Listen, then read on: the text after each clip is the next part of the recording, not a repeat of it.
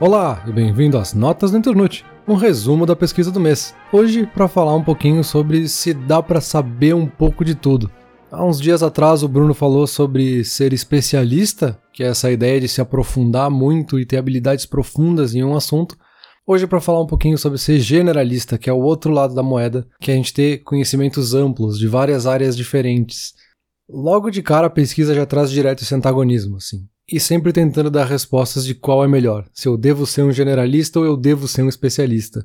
Focando aqui especificamente no generalismo, quando a gente olha dos motivos de por que ser um generalista, os principais são justamente a gente ter essa visão ampla das coisas, a gente ter um contexto geral sobre um problema, uma situação, algo que a gente queira resolver, algo que a gente queira criar, um generalista ele teria mais facilidade para trocar de carreira, trocar de profissão, ele consegue mudar o caminho do que ele tem para fazer com mais facilidade, justamente porque ele conhece as outras áreas, é menos assustador e menos difícil porque ele já tem um pouquinho de conhecimento sobre essas outras áreas.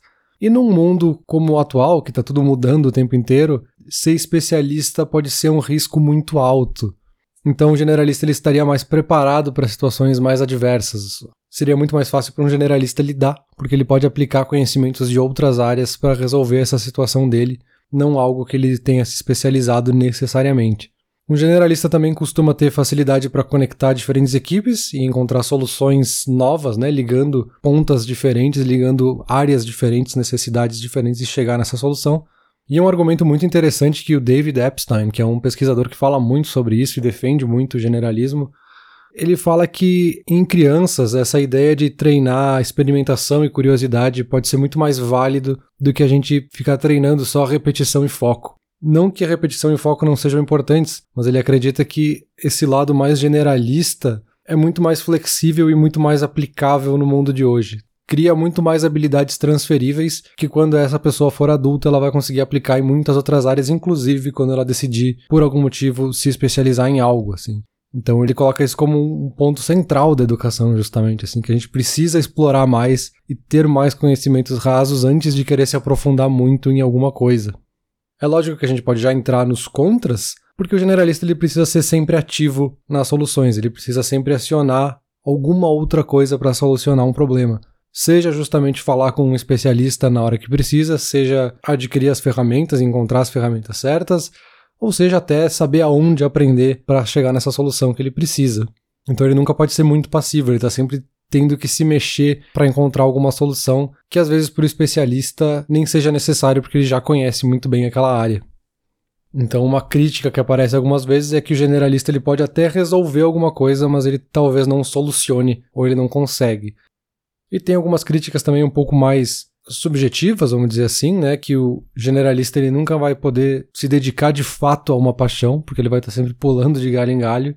E outra que também achei interessante é que o especialista pode te enrolar a qualquer momento, assim. Porque tu conhece um pouco da área, mas o especialista conhece muito e ele vai ter capacidade de te enrolar. Mas aí, óbvio que é um argumento um pouco furado, porque um especialista pode também enrolar um outro especialista em outra área, porque ele não tem conhecimento, enfim a ideia central aqui, da onde eu quero chegar, é que só o generalismo não serve para nada, assim. Ser só generalista não adianta. E aí que entra um ponto interessante da pesquisa, que são os diferentes níveis. Que a gente pode olhar para diferentes habilidades que a gente tem no nosso leque de habilidades da vida, cruzar isso com diferentes profundidades. Então a gente pode ter conhecimento sobre aquelas coisas, a gente pode ter um certo nível de competência ou a gente pode ter expertise. E aí que a gente chega nesses diferentes níveis. Um generalista é uma pessoa que tem conhecimento de muitas coisas diferentes, mas só conhecimento, ele não se aprofunda mais que isso. O especialista, obviamente, é esse outro lado, é uma pessoa que se aprofunda muito e tem expertise em uma área, mas conhece muito pouco de outras áreas. E aí que chega a ideia de um generalista especialista, que é essa pessoa que tem conhecimentos de muitas áreas diferentes e ele tem mais competência e expertise em outras áreas. Vai ter um link aqui na descrição com alguns gráficos que deixam isso um pouco mais visual. Mas essa é basicamente a ideia das habilidades em T, que é a gente conhecer várias áreas e depois se especializar em uma ou outra e ter mais conhecimento em alguma, menos em outras, enfim. E isso facilitaria para que a pessoa pudesse se transformar em um versatilista, que é como alguns autores colocam, assim, essa ideia de um generalista especialista que consegue migrar com facilidade de uma área para outra.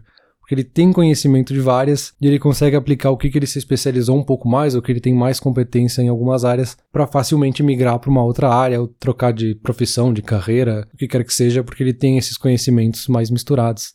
E aí, aliado a isso, vem essas variações disciplinares, justamente. Né? A gente está falando de áreas diferentes, habilidades diferentes, mas elas podem ser tanto interdisciplinares quanto transdisciplinares. Né? Interdisciplinares são aí de disciplinas diferentes, né? conhecimentos de disciplinas diferentes, mas que têm um certo tema em comum, tem uma certa amarração ou um pano de fundo. Então, por exemplo, né, alguém pode estudar economia, psicologia e sociologia, que são áreas distintas, mas elas têm uma certa relação com a sociedade na sua análise, então tem essa ligação entre elas, tem algumas coisas que se sobrepõem aí. E a gente tem ainda esses conhecimentos transdisciplinares, que são disciplinas que são realmente diferentes uma da outra. Então, é, por exemplo, alguém que estudou engenharia e gestão. Então, são áreas bem diferentes, que obviamente podem se complementar, mas elas, por princípio, não teriam muitas coisas em comum.